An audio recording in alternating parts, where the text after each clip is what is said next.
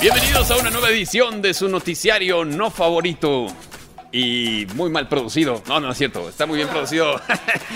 Eh, más bien mal conducido, que es Beat Trends. Gracias por acompañarnos.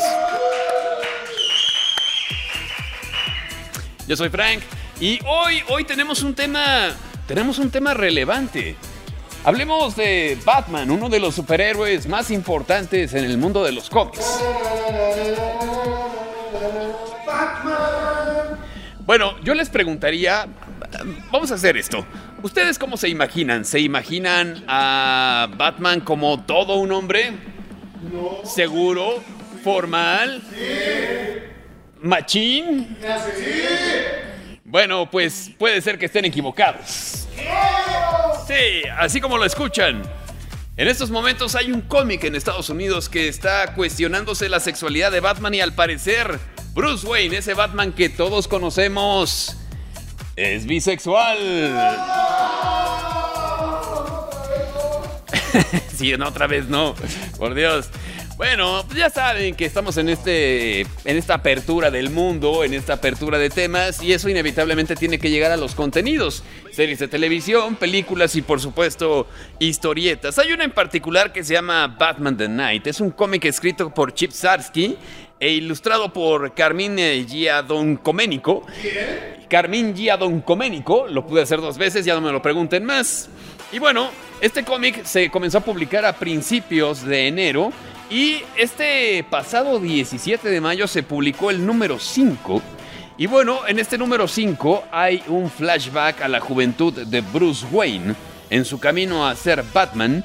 Y bueno, esta historia está generando mucha polémica y mucha eh, conversación en las redes sociales porque en una de las viñetas de este cómic se ve como Bruce Wayne mira con intensidad, así como ya saben, así con unos ojos que son como de borrego a medio morir, con ojos de amor a uno de sus compañeros del Instituto Anton y este le devuelve el gesto de la misma forma. Y cuando están a punto de lo que creemos que va a ser un beso entre ellos dos, son interrumpidos por una persona y el momento se queda en el aire. Estaba chavo y se dijo fácil. Puede ser, ¿eh? X somos chavos, ¿no? Como dicen. Eh, o sí, sí, sí podría ser murciélago. Vampiro. Bueno, hay que recordar, hay que recordar que los, los vampiros, por ejemplo, en entrevista con el vampiro, tienen una actitud bisexual. Así que a partir de ahora, en vez del hombre murciélago, será el hombre vampiro. No lo sé.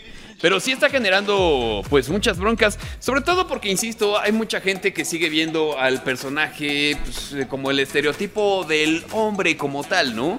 Que ya sabemos que pues, uno para ser hombre no necesita ser machín, necesitas tener otras cualidades y otras cosas para ser un hombre en la completa extensión de la palabra, pero hay gente que sigue con esa vieja percepción de que para ser hombre hay que ser muy hombre. Bueno, Veremos en qué termina esta historia de Batman The Night. Va en su número 5. Al parecer son 7 números. Y veremos si en los dos restantes hay otra referencia a esta posible bisexualidad de Batman. Eh, no, creo, no creo. Más bien, el que sale en Crepúsculo ya sale en Batman. por cierto, esa película. Esa película. Guácala esa película. No, no, no la pienso volver a ver. Y miren que ya está en streaming en plataforma, pero no me, no me gustó ese Batman. Bueno, espero que se hayan pasado bien.